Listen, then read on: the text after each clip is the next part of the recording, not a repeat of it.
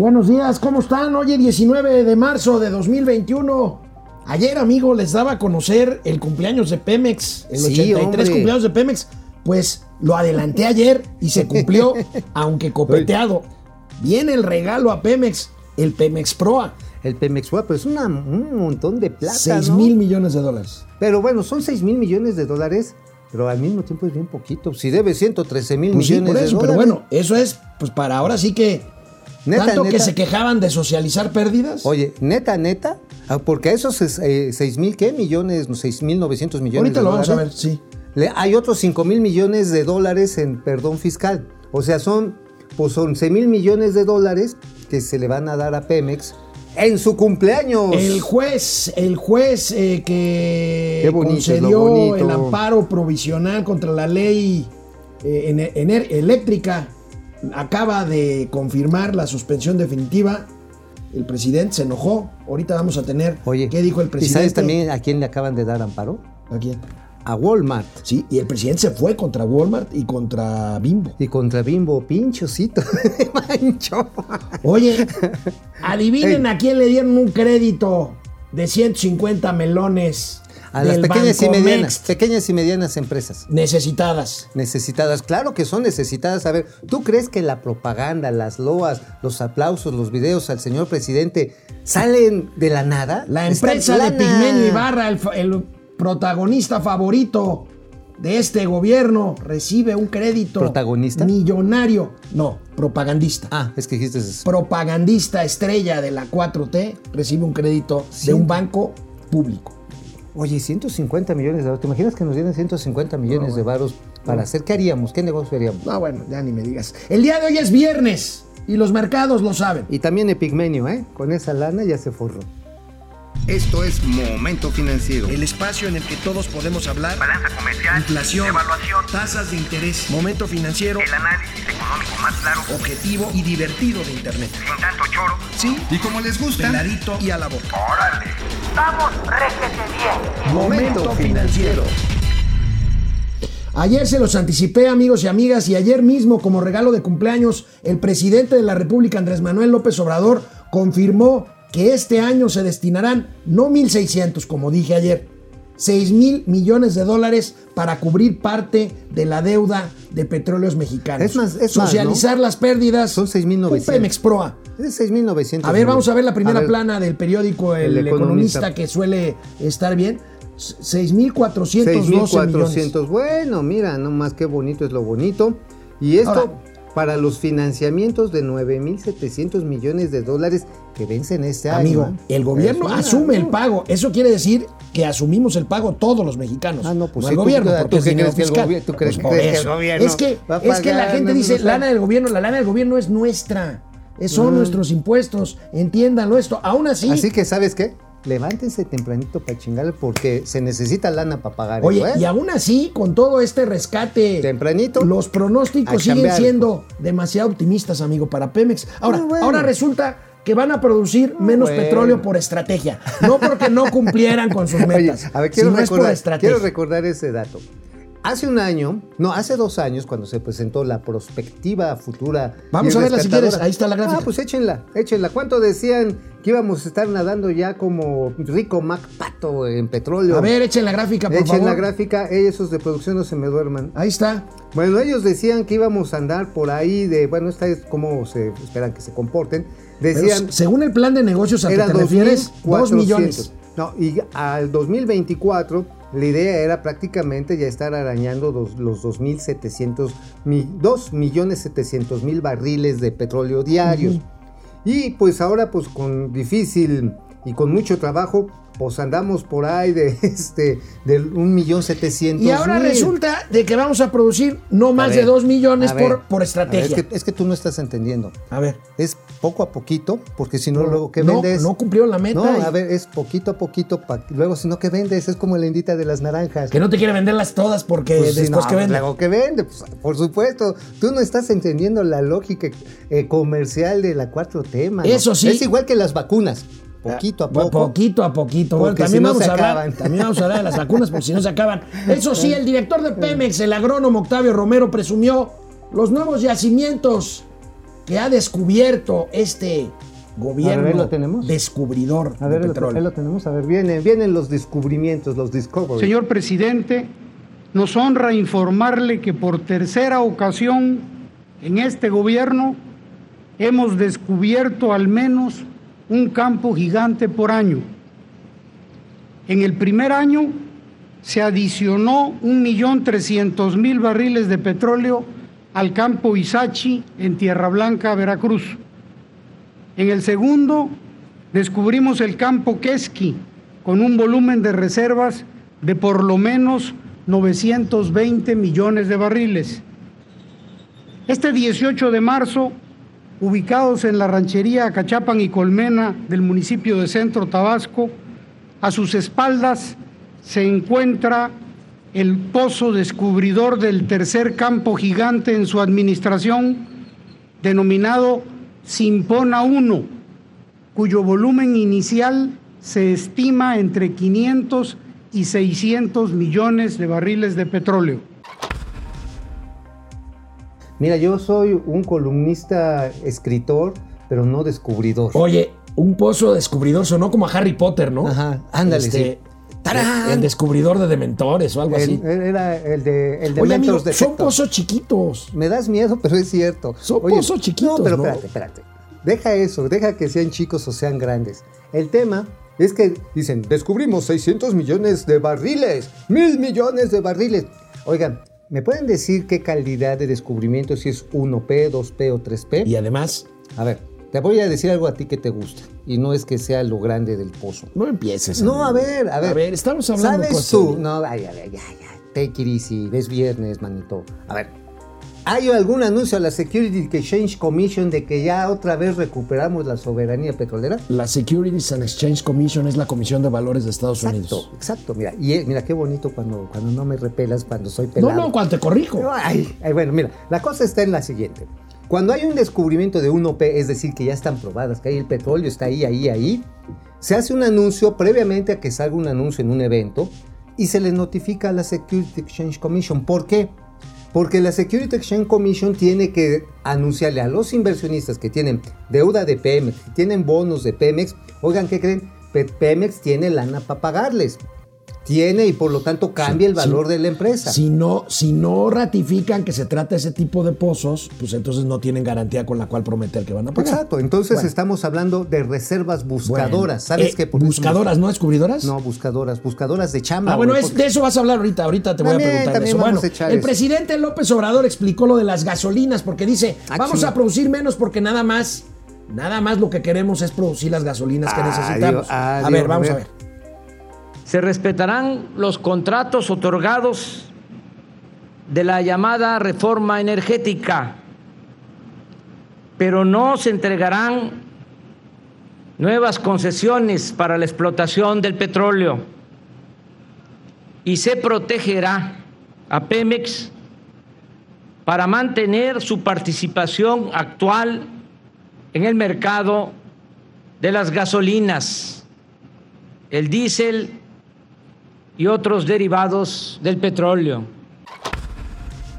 Pues sí, ahora, nada más una cosa. ¿Sabes cuánto se procesa de ese petróleo, de ese millón seiscientos mil barriles? Muy poquito. Como 800 mil. 800, la mitad. Y la otra mitad, ¿qué crees? Se exporta. Pues sí. Entonces Bueno. va a seguir exportando. Que no nos Vamos a una pausa, regresamos a Momento Financiero, Economía y Negocios y Para finanzas para que todo el mundo, hasta los descubridores, les entienda. Los descubrimientos. Bueno, pues estamos aquí, este, eh, avísenle a, a quienes están en, a quienes ven- nos ven en YouTube que, Que no nos tenemos van a ver problemas, que que, no nos van a ver en YouTube. a Facebook. Este, a ver si les pueden mandar un mensaje, ¿no? Por el Twitter. A ver si. Sí, sí, ya saben que problemas ajenos a nuestros intereses están bloqueando nuestras señales en YouTube. Alejandro Méndez desde Querétaro. ¿Cómo estás, Alex? Eric Rodríguez, buen día. Francisco Guerra, excelente Márquez. Ma- eh, vi- viernes. Mi mostachón y wash and wear de las finanzas. Ándale.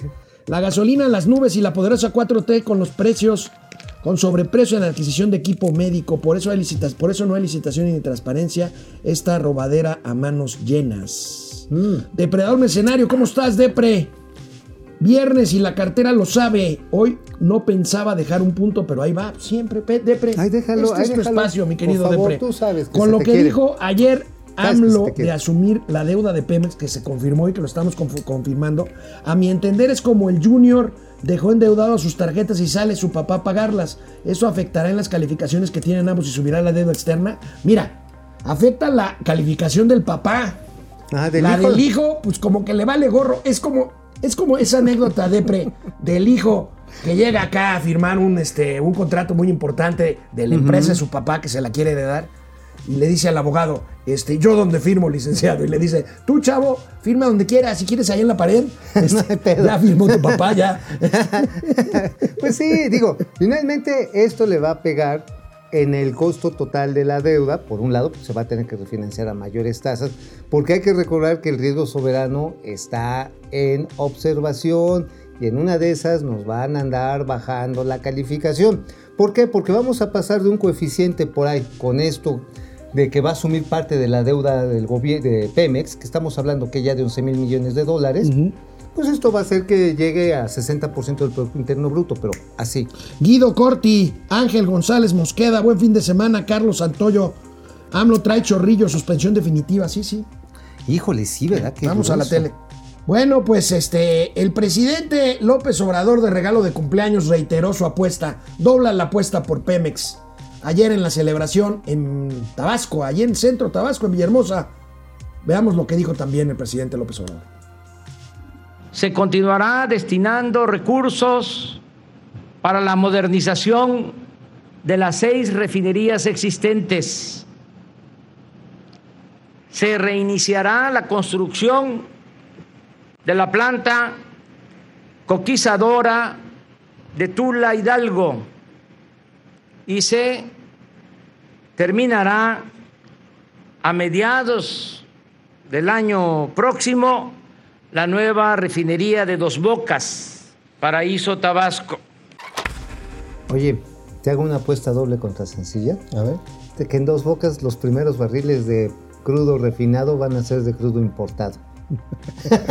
Neta, Que van a llegar en barquito ahí al, puerto de Dos. Bocas y todo. A ver, lo que está además descubriendo ahorita es más gas. O sea, no es por hacerla de gas, pero básicamente los yacimientos, he estado leyendo un poquito al respecto en lo que tiene la Comisión Nacional de Hidrocarburos y algunos expertos que saben leer estos mapas, lo que dicen es que hay más gas que aceite. Cuando dicen 600 millones de barriles equivalentes, ah bueno, que hay una conversión de gas en, en pies cúbicos a lo que sería equivalente en barriles. Pero una cosa es sacar gas, que está bien, sirve el gas para generar electricidad. Ahora nada más hay que generarles el ducto, ¿no? Por- y el sistema de almacenamiento. Entonces ahora sí va a haber gas. Ajá, pues sí, pues a ver dónde lo avientan. Porque además, amigo, aquí hay otro tema que es bien relevante con lo de la lana de Pemex. ¿Quién le va a prestar dinero a Pemex para hacer esa infraestructura? Pues ahí está, amigo. Ah, pero tú eh, tenías un tema que me habías comentado en nuestras eh, conversaciones que tenemos para hacer este programa. Las reservas buscadoras. Las reservas ¿A buscadoras. qué te refieres con las reservas buscadoras? Porque mira, buscan apantallar. Ah, no, no, no. sí, claro, por eso son buscadoras. Buscan dar el relumbrón. Porque es parte de esta, eh, yo le diría, eh, práctica religiosa que todos los 18 de marzo se hacen en este país. Porque el petróleo es la sangre de la nación. Neta, ¿sí se lo creen? Esa es la historia de bronce. Eso es lo que dice el libro de texto, la estampita. México no tiene esas millonadas de petróleo. Y hoy por hoy es mucho más valioso el conocimiento tecnológico que los hidrocarburos. ¿eh? Así de sencillo, ahí se las dejo. Pero miren, el asunto está en que tanto Vicente Fox, ¿te acuerdas cuando Vicente Fox dijo, es que hemos descubierto un yacimiento de 60 mil millones de barriles? Bueno, mames, o sea, neta. O sea, 60 mil millones de barriles, ¿en qué imaginación? Le tuvieron que dar un par de soplamocos, incluso la Security Exchange Commission, para que se callara el señor Fox. Luego, ¿sabes quién retomó eso? Y yo creo que andaba, andaba ahí medio... Que la. Ya te parece al presidente Eh, López Obrador. Era, era el señor Calderón. Bueno. El Calderón también dijo, hemos encontrado un yacimiento de dos mil millones. Y sopa, pues no eran Bueno, buscadoras. Cambiemos de tema. ahorita. Cambiemos de tema. El día de hoy, el juez Juan Pablo Gómez Fierro declaró ya la suspensión definitiva de la ley eléctrica mientras procede el juicio de amparo. Recordemos que hay un juicio de amparo mientras este no se resuelva. la ley queda completamente inhabilitada, no nada más para quienes propusieron o eh, promovieron sus recursos de amparo, sino para toda, para toda la industria Es un que tiene amparo que ver con ampliado. electricidad. Es, una, es un amparo ampliado. ampliado. Y El con efecto definitivo. Así es, hasta que no se resuelva el juicio de amparo. Que bueno, finalmente, ¿qué quiere decir que se resuelva el fondo del asunto? Quiere decirse que es o no es constitucional. pero ¿sabes qué me preocupa, amigo? El presidente insiste en su posición de inmiscuirse en temas judiciales, pero además de ser él el que decida qué es justo y qué no es justo, se lanzó y amenazó sin razón alguna a empresas que se ampararon, como Bimbo y ¿Y qué dijo? ¿Qué dijo? ¿Qué dijo? A ver, para A que ver, vamos a ver, comentemos si ver, no te sí, parece sí. excesivo esto. A ver qué es. Lo leí hoy en la prensa o en las redes, este amparo del Bimbo y de Walmart es un descaro ya. Ofrezco disculpa a las dos empresas por estarlo este, exponiendo, por darlo a conocer, pero este, ¿cómo eh, van a acudir al amparo para seguir manteniendo subsidios. Les debería dar vergüenza. Entonces, ¿cuántos eh, eh, amparos contra la ley eléctrica? Pues muchos y los que se acumulen, pero vamos a llegar hasta las últimas consecuencias, siempre en el marco de la ley. Vamos a que resuelva eh, eh, la Suprema Corte, porque es un proceso legal. Eh, se inicia con una suspensión se tiene que ir revisando y seguramente este asunto va a llegar a la Suprema Corte de Justicia para que eh, declaren inconstitucional la ley.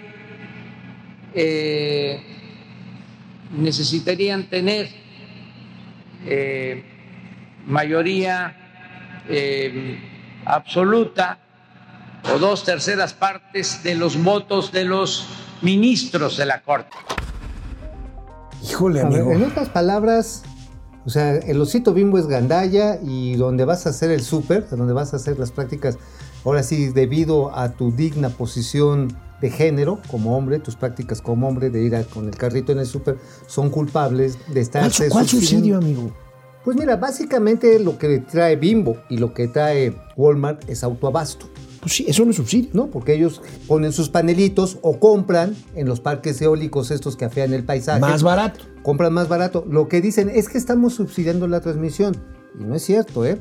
Hay una tarifa que se está y que estos están este gobierno está pretendiendo aumentar, pero es una tarifa que se acordó precisamente para darle la facilidad a las energías renovables competir frente a la mayoría de mercado que tiene la generación la Comisión Federal de Electricidad. Son medidas asimétricas que así se colocan en todo el mundo para permitir que se genere un mercado. Bueno, Ahora, nada más una cosa. A ver, amigo. Amigo, A este gobierno no le interesa crear un mercado, le interesa regresar a un esquema de Claro. monopolios de Estado. Y de plano. Esa es la lógica. Y de plano, antes es de irnos al corte, el presidente dice, él dice lo que es justo y lo que no es justo. No la corte. él. A ver, a ver, a ver, a ver, ¿dónde? A ver, ¿qué lo digo? No es ni amenaza, ni siquiera advertencia. Yo no podría, como presidente, eh, ser cómplice de un abuso. Eh, no soy encubridor.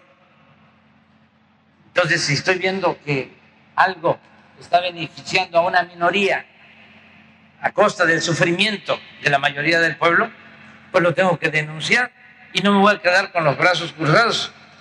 Máxime si soy la autoridad. Entonces, sí se declara inconstitucional porque dominan los intereses de los grupos eh, empresariales. Si este, los jueces, magistrados, ministros no actúan con justicia, que habría que quitarle hasta el nombre a la Suprema Corte de Justicia y ponerle Suprema Corte del Derecho o algo así. O Amigo, sea, o sea, él es, él es la ley, él es el que dice que está bien y que, pues que es justo y que pues no es justo. claro, él está investido por la sacrosanta voluntad del pueblo híjole, eso es sabio. muy Tú no, no has muy entendido. no, delicado. no, no, no. Es ya muy lo delicado. dijeron los chairos. Es muy delicado. Santo Andrés. Volvemos Esto a una no tiene pausa. ni cabeza ni pies. Vamos a una pausa y regresamos aquí a Momento Financiero. Dice Jacob Frías, buenos días queridos Tulio Treviño y Juan Carlos Bodoque de este 31, ¿Cómo se llama este programa? ¿32 minutos? o eh, tre- 31 minutos. 31 minutos, no, bueno. Bueno, ah, qué bárbaros son, cómo nos hacen ustedes el día. Carlos Santoyo, Raimundo Velázquez, saludos desde Zacatlán de las Manzanas. Acá no de leer, acabo de leer, supongo yo, su publicación sobre la suspensión a la ley energética. ¿Qué creen que venga? Pues, Pues mira. nada, un par de años, ¿no? O- No, no, mira, no, tanto. no, no, no. A ver, easy. Lo que van a buscar es hacer la reforma constitucional. Ahora digo, realmente es derecho del Ejecutivo, ¿eh? También lo hizo Enrique Peña, también lo hizo este, Felipe Calderas, lo hizo también Vicente Fox. No nos apanique eso. La pobre constitución ya parece colcha de viejita de tanto parche. Iba a decir algo más rudo, pero prefiero no decirlo. Este, está, le han, le han metido mano como a pila de agua bendita. Entonces, no es la original del 17. No, pues Ah, claro que no lo es. Está en es un proceso normal. Pili Sanz. Seguimos encerrados en casa viendo la Ah, estadística Pili. de los que estuvieron enfermos de COVID, los que están enfermos y los que no se han enfermado. ¿Cómo vamos? Porque a mi alrededor solo veo cómo se van enfermando los Híjole. más cuidadosos. Pues ya van más de 200 mil muertos. Un querido amigo Javier Villafuer se está recuperando en, en el hospital. Le mando un saludo a Javierón. Ahí va, ahí la lleva. Parece que ya la libró. Y bueno, pues está, está feo todavía. Está bastante se feo. cubre, se cubre Gatel. Ahí dice que ahí viene el tercer pico. El Ah, mismo Gatel, no me digas. Jacob Dice, Frías. Por eso salí a darme una vueltecita, no le Jacob, agregar Jacob. Frías, Víctor Manuel Sapien Piceno, saludos desde Pénjamo. Pénjamo, Rubén González. Vamos llegando a Rubén Pénjamo. González. Buen día viernes, también de Saludos. buena y oportuna información. Gracias. Ah, Gracias, gracias. Chávez. Feliz viernes. José, Teno- José Tenorio, dúo dinámico de las finanzas. Y honguito. Muy buenos días. Buenas Francisco. Guerra, el presidente celebra la expropiación petrolera, por otro lado Pemex no le ha pagado a los proveedores. Eso es cierto. Y no se les ve la intención de hacer. Oye, ¿sabes qué hacerlo. están diciendo? Que lo que quedó de deuda del año pasado lo van a empezar a pagar en lo que resta del 2021, güey. O sea, ¿sabes ¿Cuá- cuánto? ¿Cuánto le deben? 120 mil millones de pesos a proveedores. Y hay muchos proveedores que están pasando aceite cañón, porque, ah, y además les quieren pedir 10%, ¿eh? hay moches ahí adentro de Pemex, ¿eh? Hay un señor que se llama Carlos del Ángel. Bueno, vamos a la tele. Bueno, pues amigo, pues este ya tenemos ahí lo de la suspensión de la ley eléctrica. Vamos a ver, vamos a ver qué sigue. El presidente ya amenazó con hacer, ayer lo daba a conocer, este, eh, una modificación a la constitución. Pero bueno, pasemos al tema. Oye, nada más una cosa. Puede hacer el intento, yo creo que es correcto, es justo, está en su derecho. El tema es si va a lograr jalarse los votos suficientes en el Senado. Ahorita no puedo. No, ahorita no, pero salvo que billete. después? Salvo que billete. No, ya mejor ni les des Salvo que billete. Ay, Vamos a pasar. Ay, ay, como si no se hubiera hecho nunca Va- antes. No, no, no, no, no. A ver, amigo, no me no, vengas con eso, no, por favor. no, por me vengas con que no se hacía antes. No, no, no, no. No, este gobierno prometió que no eran iguales, que no harían lo que antes, entonces no pueden salir ahora con que hacen lo que hacían antes, por favor, porque eso los hace simple y llanamente peores. Peores. ¿Y tú qué Punto. crees que van a hacer? Punto. No, no, no seas, no seas. Bueno. Ahora sí, perdóname, pero. No seas cínico. No seas Pues sí, cínico. Pues así es Pues no seas cínico tú. Pues, no, ¿por qué pues les das? es esto, pues ahí está. Es más, me pasan un chequecito, porque eso de que lleguen con maletas aquí a la oficina no, no, de momento financiero se ve re feo. Y yo Crecen. sí pago impuestos. Bueno, como es lógico, vamos a pasar al tema de salud. Como es lógico, en un año de pandemia, las empresas relacionadas con la salud que cotizan en bolsa, amigo, crecieron, crecieron, pues en forma importante. Vamos a ver esta nota y esta gráfica de El Financiero. Pues ahí está, empresas, pues por supuesto como farmacias, de Farmacias Guadalajara, Médica Sur, Genova Lab, las farmacias de FEMSA, ahí tienen, tuvieron ingresos por 170 mil millones de pesos, subieron 13% sus Y ventas. estamos hablando, amigo, de las que cotizan en bolsa. ¿Por qué hay hubo? ¿Por qué hay? Ajá. Porque hubieron otras empresas que no cotizan en bolsa, Sí, que tuvieron una también. expansión importante. Sí. Farmacia San Pablo, Farmacia San Pablo, Farmacia Eh, San Isidro. Ajá, la San Isidro, también están las ISA. Bueno, ISA y ISA es de, de Grupo FEMSA.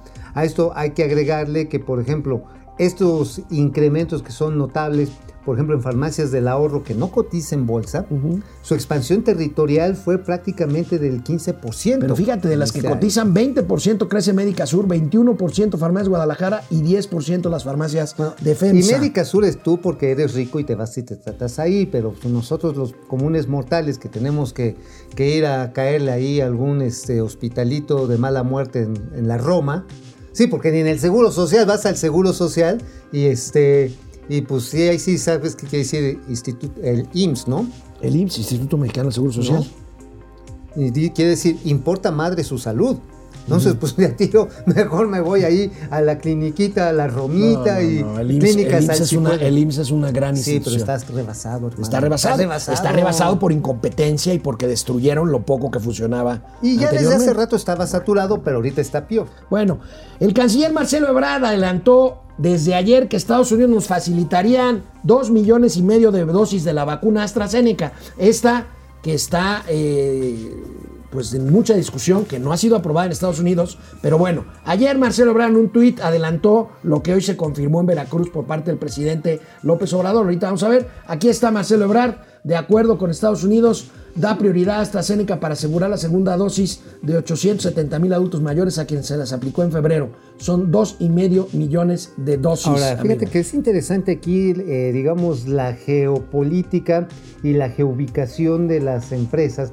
Porque AstraZeneca, por ejemplo, las que ven en Europa están manufacturadas en la India. No solamente están hechas en Bélgica. También en Estados Unidos tienen laboratorios importantes en estas zonas más al norte y son con las que están suministrando a partir de esta innovación que se hizo precisamente entre la, es la Universidad de Stanford, la De de Stanford. Stanford, junto con la Fundación Slim para la Salud y también entraron unos laboratorios argentinos Así y es. AstraZeneca. ¿Qué es lo que están haciendo los Estados Unidos? No nos están haciendo una venta, nos están haciendo una limosna. Ahorita vamos a hablar de eso Amigo, en términos geopolíticos. limosna. Bueno, Oye, ¿y viste lo de las Sputnik robadas? sí, sí, sí. bueno, sí, no sí. son robadas, No, son falsas. falsas, más Son falsas, falsas. que una pelea de kawaii Son falsas. Aunque hoy en la mañana desde Veracruz el presidente de la República no dijo que eran dos millones y medio, sino dos millones setecientas mil vacunas. Veamos. El hecho de que el gobierno de Estados Unidos ha decidido ayudarnos y enviar dos millones setecientas mil dosis de vacuna AstraZeneca. Le agradezco en especial al presidente Biden porque este tema se lo traté desde hace cerca de dos meses, cuando tuvimos una conversación telefónica desde Monterrey y le pedí que nos ayudaran con dosis de vacunas. Mi amigo, dicho al calce, no sé si haya sido por el reflejo de la bandera, pero agarró un color cheto que me recordó a Donald Trump. El señor presidente. Pues yo creo que lo recuerda él mucho. Ahora, es un gran debate este, amigo, porque eh, se dice mucho que a cambio de qué. Dicen que a cambio de nada. Por supuesto que no. O sea, el gobierno ya está presionando, el gobierno de Biden, otra vez. Claro, Trump lo hizo con poniéndonos la pistola en la frente. Ahora, a ti Biden, te la puso en la frente. Biden, Biden está presionando ya para que volvamos a eh, cerrar el cerco de la frontera sur. Y ya lo cerraron. Y ya lo cerraron. Ya y casualmente el gobierno informa, vamos a cerrar por cuestiones sanitarias la frontera norte, como Nah. para taparle el, ocho al, el ojo al macho, ¿no? o taparle el 8 al 9. El, el- el 8 al 9, exactamente. Oye, pero la verdad está en que sí está cotorro. Primero, no, sí, gringos terribles y hay que combatirlos. Y señor Biden, por acá abajo, no, nos- no le sobran unas vacunas que nos regalen. Sí, sí, sí, Oye, sí, sí. carnal, ¿dónde están los miles de billones, de trillones de pancholares con los que íbamos a comprar las Bueno, vacunas? de algo así explicó también el presidente. A ver, vamos A a ver, porque también hoy se refirió un poco más a las vacunas, que dice que ahora sí, ahora sí, Ahora sí hay lana. ahora no, ahora sí ya tenemos todas, aunque sea apartadas, pero ya tenemos todas. A ver. Dije, presidente, ustedes eh, tienen eh, mucha producción de vacunas y nosotros eh, necesitamos vacunas. Eh, le solicito que en calidad de préstamo, en tanto llegan las que tenemos contratadas, eh, nos adelanten. O sea, se pagarían después, presidente, estas vacunas se enviarían. Es que ya tenemos contrato con AstraZeneca por eh, millones de dosis, pero para entregar eh, en el mediano plazo. Entonces, ¿qué eh, se va a hacer ahora? En ese mismo contrato con AstraZeneca se adelantan las entregas. No es un contrato adicional, es que por tener Estados Unidos estas vacunas eh, y no estarlas aplicando porque ellos tienen cantidades suficientes, eh, les hicimos la petición, la solicitud, eh, le recordé el tema de nuevo en la última conversación que sostuvimos hace como un mes y se acordó de que se iba a tratar el tema. El Yo le pondré un asterisquito a lo que dijo el presidente de mediano plazo para recibir las vacunas. De mediano plazo, periodo convencional generalmente aceptado de 2 a 6 años.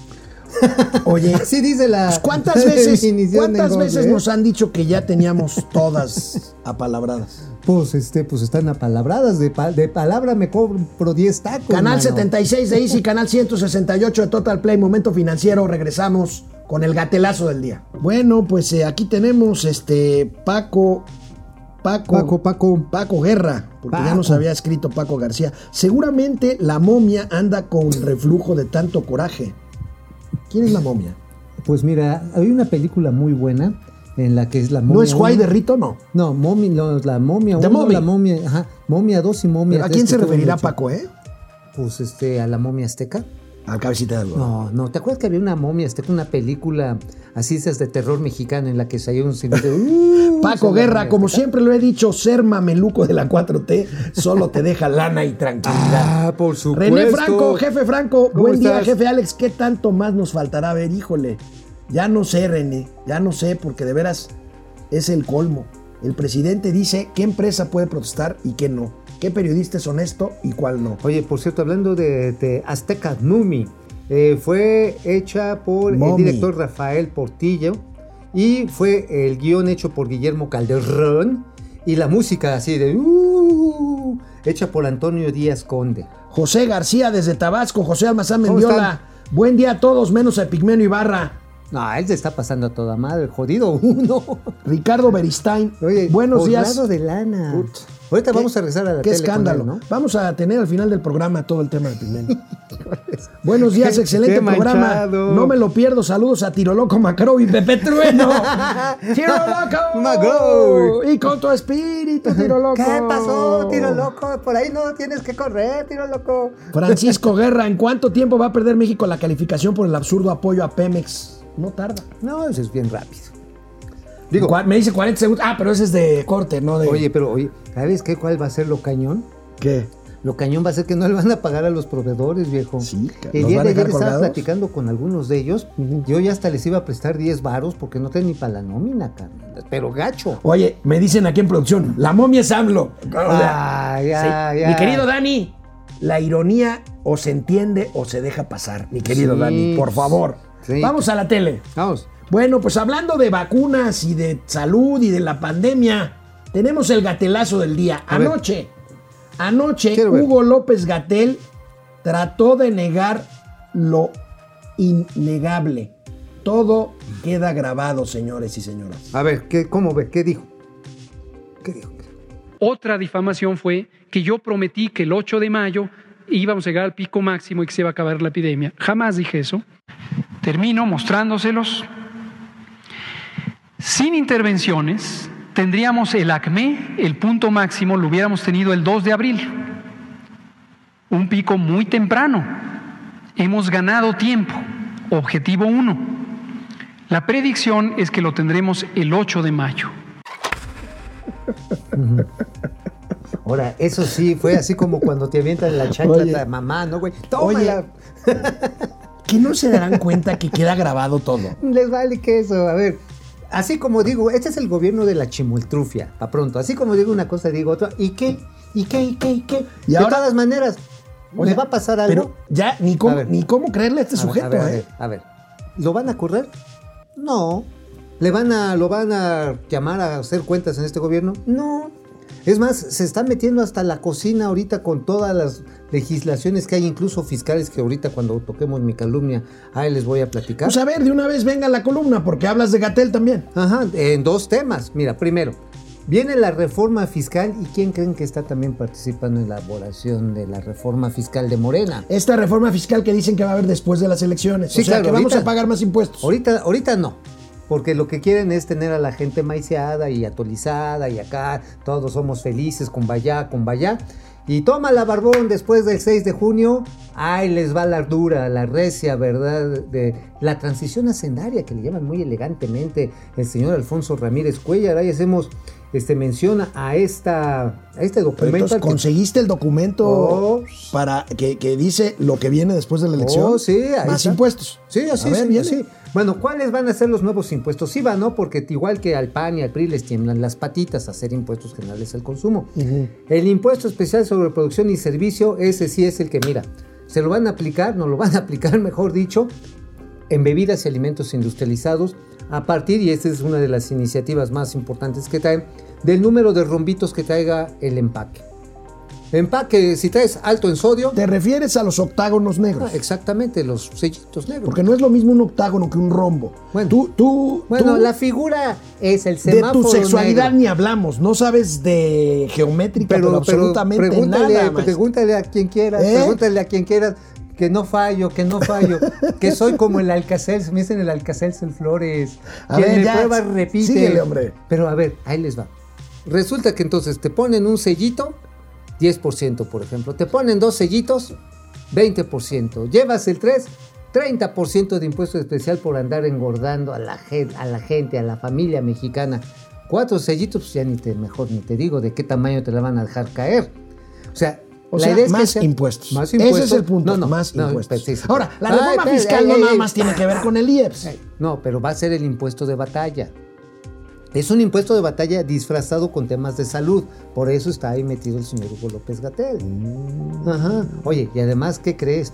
Como en los mejores tiempos del prismo prehistórico, ayer en la tarde hubo una reunión de la bancada de Morena a que eh, para recibir línea, así le dijo la, la- la diputada este, mm, ay, Medel Palma, Carmen Carmen. Medel Palma, para ver cómo van a prohibir, por un lado, los vapeadores en México y cómo tienen que hacer todo un rediseño de las cajetillas para que sea genérica. Es decir, ya no haya diferenciación ni de color ni de tipografía entre las marcas de cigarro. Se reunieron a recibir la línea de López Gatel en una videoconferencia de una iniciativa que ni siquiera hizo el propio López Gatel. Es una iniciativa que hizo la señora Gion- Gionella Severini, que es empleada del señor Michael Bloomberg. Que es el padrino de López Gatel, el señor Bloomberg. Pues ahí está, o sea, digo, ¿qué más quieres de Y luego va a salir a decir que no, pero este, No, va a decir, es que a mí me están eh, insinuando que yo... la, ca- la cajetilla que parece roja es roja y la que no, pues no es roja. Y va a ser blanca para que me saquen de un apuro. Así van a ser. ¿No? Así va a ser. Así va a ser. Bueno, bueno, pues amigo, hay una figura, hay una figura financiera que se llama Sofipo, no se asusten. Sofipo es una sociedad financiera popular. Antes eran cajas de ahorro, ahora son sociedades financieras populares Sofipo. ¿Me equivoco, amigo, o no me equivoco? Pues totalmente de acuerdo. Son las cajas que se les pusieron una regulación especial porque por- porque hubo muchos este, fraudes y muchos este, ahí protestas, quejas. No, bueno, muy, hubo, muy hubo un este, hubo una época en que las cajas de ahorro, pues, los ahorradores pidieron hasta la camisa, ¿no? Pues era básicamente una caja, pero de entierro. Bueno, pues aquí tenemos los resultados del año pasado, pérdidas, por supuesto, de las Sofipos. Ahí tenemos, son 38 Sofipos en, en operación. El saldo de sus activos, 31 mil millones eh, de, de pesos. Y hay algunos datos más, amigo. Mira, pues aquí lo importante es que el saldo de ahorro todavía sigue siendo importante. 19.832 melones. No de es pesos. cualquier cosa, tienen No, ahí su lanite. Además, hay cajas muy poderosas. ¿Te acuerdas la principal cuál era? La caja Libertad. La esta- caja que terminó siendo un La escándalo. de Querétaro, De que fue dueña del equipo de fútbol y- Ajá, y, pero Juan que- Collado. Que incluso la terminaron interviniendo precisamente Sí, porque sí, la manejaba sí, el señor. Juan Ah, Collado. Hay cajas muy, muy profesionales en el sureste. En Oaxaca, bien. En Oaxaca. en Oaxaca casi todo el pequeño comercio y la actividad de los artesanos está financiada por cajas de En ahorro. Campeche hay cajas de ahorro de puras mujeres. Ah, mira, está en Yucatán también para hacer los huipiles y las guayaberas. ¿Cuál es la ventaja de una caja de ahorro de estas OFIPOS? Que los ahorradores se convierten en accionistas de la compañía y están prestando su capital corriente a nuevos negocios. Obviamente que necesitan una supervisión, pero muy, muy precisa para ver a quién le prestan, pero todavía más importante cómo le pagan, ¿eh? Porque si no, nomás no jala. Bueno, pues ahí tienen el tema de las OFIPOS o cajas de ahorro. El público de Momento Financiero me clama, me clama desde ayer, me exige Te reclama, desde ayer te un derecho de réplica del señor Mauricio Flores Arellano, que ¿Contra ya ven quién? que le gusta mucho el trenecito Maya. Ah. Ayer di la nota, ayer di la nota de que las ganancias, si es que las hay del tren Maya, se irán al ejército y que el tramo número 5 duplicaría su costo por ser elevado. ¿Qué tienes que decir ante Primero, esto, señor primero, abogado defensor primero del te trenecito equivocas, Maya? Primero te equivocas, cañón. No va a aumentar dos veces y no es el tramo 5, es el segmento norte del tramo 5. El del aeropuerto a la Riviera Maya. La Riviera Maya es muy grande. ¿Hace cuánto que no vas, amigo? Este, hace relativamente poco tiempo. Bueno, entonces, a ver, es del aeropuerto a Playa del Carmen. Luego es Playa del Carmen a Tulum. Son varios kilómetros. Pero a ver, ¿a, poco no es no, ¿a cierto. poco no parece Chairo No es defendiendo cierto, a este no es hombre? cierto. A ver, ¿sabes, Ah. que, ¿sabes que no va a aumentar el doble? Ajá. No es el doble. Es información oficial que di a conocer no, ayer aquí en este no, programa. Va a aumentar tres veces, güey. Ah, ah, neta, ah, bueno. neta, claro, claro. Bravo. Oye, A ver. ¿se acuerdan cuando el abogado de este de Al Capone A ver, eh, enfrente del juez dice que retira la acusación y la convierte al revés, este, Ah, retira la defensa Son- y la va- así claro que se va a estamos- triplicar, claro que se estamos- va a triplicar. ¿Se va a triplicar? Sí, se va a triplicar porque el diseño ahora ya no va a ser por tierra como era el que desarrolló BlackRock, sino va a ser el que desarrolló Aaron Dichter, por cierto, de los gobiernos prianistas, buen amigo, por cierto. Va a ser elevado, son 54 kilómetros elevados. Híjoles, eso va a tener una serie de complicaciones técnicas y hay que decirlo muy cañonas, porque donde encuentren unos cenotes, pues se van a, se van a tener que quedar ahí un rato. Oye, amigo, qué bueno que no eres abogado, No, porque a ver, si no, yo no te que- contrataría, ver, pero ni ver, de pues broma. no soy abogado, hay que hablar con la neta. Está bien, pero Hay- como siempre, ¿sabes, ¿sabes al- que sí está bien la utilidad que se vaya al ejército? Sí, pues para tenerlos tranquilos, ¿no? ¿O qué? No, no, no, porque una parte importante de las pensiones del Estado Pero además, ¿cuál son para el ejército, los de carga. ¿Cuál utilidad? Vamos a La una pausa y regresamos a Esa Momento sí va a dejar lana, vas a ver. Aquí estamos de regreso a internet. Este, ¿quién más está? ¿No tienes a alguien por ahí? A ver, No, hay muchos, pero es que no encuentro. Uh, que lo que pasa es que ya traes vista pornográfica, mano. Sí, ya, ya Ya, no. ves pura, pura de árabe. Ya, ya, ya no veo, ya no veo Oye, bien. pero a ver, déjame, les, les sigo ver, diciendo del tren Maya, del tren Maya. Además, una parte sustancial del costo financiero del Estado mexicano por pensiones, que este año alcanzó la cifra histórica de un billón de pesos, o sea, tenemos que gastar un chorro, alrededor del 25% es de las Fuerzas Armadas y de Seguridad del país. O sea, es una parte importante. Ahora, efectivamente, dice eh, el proyecto de Fonatur que se les va a dar las utilidades de lo que deja el boleto, que nunca deja utilidades, ¿eh? Los No. boletos nunca dejan utilidades. No. Lo que deja utilidades Son es los el negocios, ya, Eh, no, ya. no, no, espérate, espérate. Para la- el ejército va a ser el transporte de carga, que ese sí puede ser un negocio. Es decir, el ejército va a estar reporteador de carga, cosa que no sé si lo puedan hacer eficientemente. Bueno, ¿eh? vamos a ver, vamos a ver. Ferrangel, Ferrangel, esa condonación de impuestos de Pemex, otros recursos que no vamos a ver bien aplicados. Este, no que iba a haber rescate de privados, no que no iba a haber rescate de privados. Ahí está lo de Ibarra, ahorita lo vamos a ver, lo de Pimenio. Juan Burguía, ¿hasta cuándo se tendrán ganancias o beneficios de estos nuevos descubrimientos? Mm, Mm, mira, depende cuánto le inviertan para convertir las 3P en 2P y luego de las dos P ya con la investigación. René Franco, fíjate, 1P. estos yacimientos ya se habían anunciado, ya se habían anunciado, anunciado en el gobierno anterior. Claro, me consta. Claro, a me ver. consta y a René Franco le consta también. El de Keski y era el otro del que está cerca de Huimanguillo. o sea, que, es, que si es nuevo, no es nuevo. no, nuevo, no. Dulce Ojeda, por favor. Luis Guillermo Zúñiga, buen día, Pituca y Petaca de los, de los datos reales. Juan Manzanero, Jorge Alberto miedo, Torres, amigo. Mau Ríos, Viruta y Capulina de las finanzas. Buenos días, dice el cocodrilo, el Chompiras y el Botica de las finanzas. Ya háganos un calendario, por Mike favor. White, José García, Carlos Ramírez, Mau Ríos, Sandra Tapia, Braulio Peredo. Definitivamente el tema de Romero de Champs ha rebasado por mucho No, mi bueno. capacidad de asombro. Cuando piensas que has visto todo en la 4T, No, resulta bueno, esto. Que se retira con un exhorto, nada más con su pensión y todo lo que se clavó el Néstor señor. Vargas, presidente sin saber para cuándo las vacunas y las escuelas. Ni bueno, habrá. nos vemos el lunes. El lunes. Pero aquí sigan, ¿eh? Aquí seguimos. En la telera. Oye, amigo. Amigo, amigo, amigo, antes El, de que entremos. el Banco Nacional, ¿qué pasó? Última hora. A ver. importante. Y es ver. una buena noticia. Venga. En el, en el Estado de México se va a volver a iniciar este plan piloto de alianza público-privada para la vacunación. Lo que hubo en el Ah, lo que estadio hubo en el Estado en Nemesio 10. se va a repetir. Ah, qué buena noticia. Ajá, es una muy buena noticia. Van a definirnos eh, en las próximas horas el lugar. Ya se lo estaremos informando en nuestros espacios digitales de momento. Me, Financiero. me parece Gran- muy bien.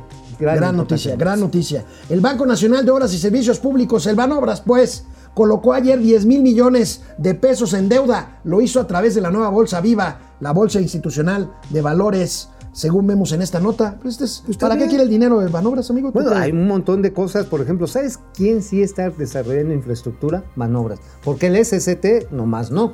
Fíjate, entre otras cosas, Manobras trae lana y por eso es la deuda para los corredores carreteros en el sureste, en el que van de Oaxaca a Huatulco y el que va de Oaxaca a Salina Cruz. Esta carretera que tiene como 20 años, que no la han podido terminar, ahora sí están en proceso de construcción, se tuvo que rediseñar y se le tuvo que meter lana adicional. Ahora, Banobras también está financiando lo que llamamos el último tramo de los este, MROs, que son los programas de mantenimiento, reparación y operación de carreteras que le dejaron. Porque otros, pues se los llevó Capufe y Capufe está haciendo un verdadero desastre. Pero Caminos y que- puentes federales. Caminos y puentes federales. Pero mientras los que tiene a su resguardo precisamente Banobras están resultando muy beneficiados con esta inversión. Bueno, pues ahí tenemos esta bueno, nota ¿eh? de Banobras, amigos y amigas. Muchos de ustedes conocen o han oído hablar de Pigmenio Ibarra. Y si no, se los presento. Es el principal propagandista Una de foto, Andrés ¿tenemos Manuel López foto? Obrador. Ándale. Tú lo conoces, amigo. Oye, ¿no era el que decía este que él lo habían apuntado con un rifle? Sí, que había estado en guerras y que ha sido Y- preso y que no sé y qué. que los ovnis lo- los y es el que pasaba lista con lo de. Ayotzinapa todos los días. Ahora no pasa lista por los 500 mil muertos. No, es que no le da la- tiempo. No le da tiempo, son No, muchos, son ¿verdad? muchos, sea, imagínate. Bueno, podría automatizarlos, ¿no? Bueno, pues hablando de la banca de desarrollo, ahorita que decíamos Banobras, pues resulta que la empresa de Pigmenio Ibarra, que es una productora de televisión que se llama Producciones Argos. Argos, recibió un crédito, pero un Nah. crédito de un banco público, Nah. de Bancomext. ¿Para qué? Pues no sé para qué, pero recibió 150 millones de dólares, de pesos, perdón, a través de un crédito vía un fideicomiso. ¿Qué tal? Y dicen que no hay influyentismo, amigo. Pues mira, yo creo que no, más bien aquí es valemadrismo. Bancomext a ver, a tiene ver, una vocación muy clara para... pues es para la exportación, entonces imagínate. Bueno, van a decir que Argos tiene un contrato con Telemundo, que es una productora gringa de contenido en español en Miami, y que por eso es una empresa no, exportadora. que se van a exportar los, van a ser churros de pigmenio y se van a exportar ¿Sabes a qué es lo peor? Argentina, Brasil, ¿Sabes qué es a lo peor? Honduras, se van a exportar, ¿sabes qué también? A Nicaragua, Amigo, a Cuba, a este todos es- los países amigos de la 4T. Este más, es un reportaje, este es un reportaje de mi, de mi amiga Areli Quintero que publicó ayer en la noche Latinos de Carlos Loret. Viene, viene. Pero fíjate que el crédito, lo peor de todo, amigo, es que se operó a mediados del año pasado, o sea, en plena crisis pandémica, en Claro. donde miles, miles, cientos de miles de empresas estaban clamando apoyo del gobierno y Bancomex le da 150 Claro, millones ver, de a ver, a ver, a ver. al Pigmenio A ver, Ibarra. Tú, tú, tú no estás entendiendo. Ciento- insisto. 150 millones de pesos, tú perdón, ¿eh? no estás- 150 millones Tú de no pesos. estás entendiendo. A ver, en medio de una situación depresiva, en que tienes angustia por el trabajo, por la lana, por la enfermedad, que no puedes salir, que te estás mordiendo las uñas. ¿Cuál es el bálsamo? ¿Cuál es el tranquilizante espiritual? ¿Qué es lo que te regresa la estabilidad emocional y entras Las narcoseries. Por supuesto. No, y además los reportajes sobre cómo está nuestro gobierno actuando a favor de nosotros. El, el documental de un día en la vida en Palacio Nacional. Imagínate, o sea, eso, eso regresó. Eso nos llena de, car- ver, de es- cal- eso generó así todo, O sea, esta recuperación de karma. Entonces, estos 150 millones están bien, bien dados. claro, a ver, en el momento en que no hay pan, ¿qué tienes? Circo, pues ahí está, pa' pronto. Bueno. Pues sí, a ver. ¿Qué dijo tú- el presidente. López Obrador hoy que le preguntaron sobre el crédito de Bancomex a su amigo y propagandista Epigmenio Ibarra? Que ni se apuren pagarlo.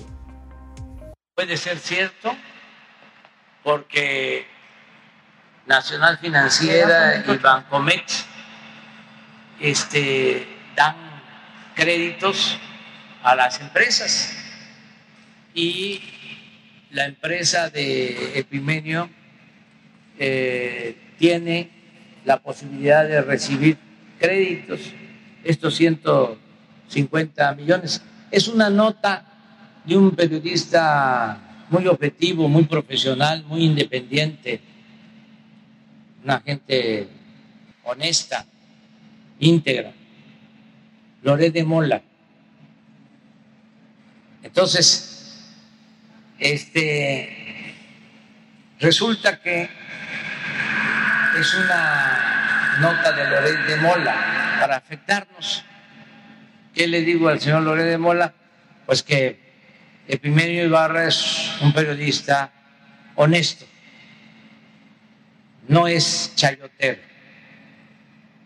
Y que nosotros No, O pues sea- sea, si recibes 150 millones, no eres chayotero.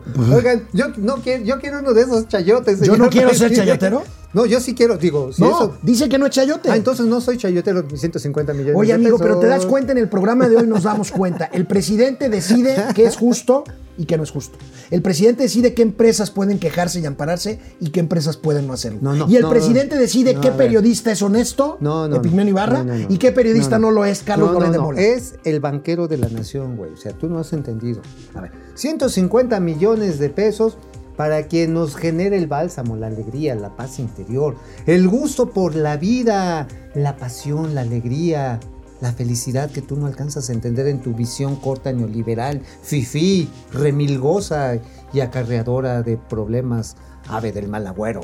Bueno, un último tema que voy a platicar esta semana, porque hoy es viernes con mi amigo Mauricio Flores Chaires Arellano, será el incidente, el incidente que tuvo ayer un, un avión de Viva Aerobús en el aeropuerto internacional de Puerto Vallarta.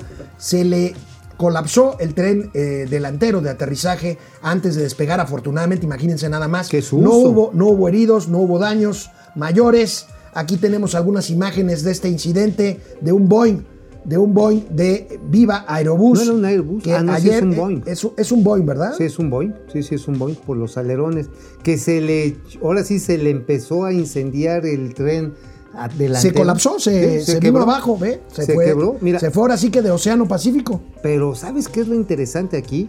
Que la maniobra de los pilotos fue memorable.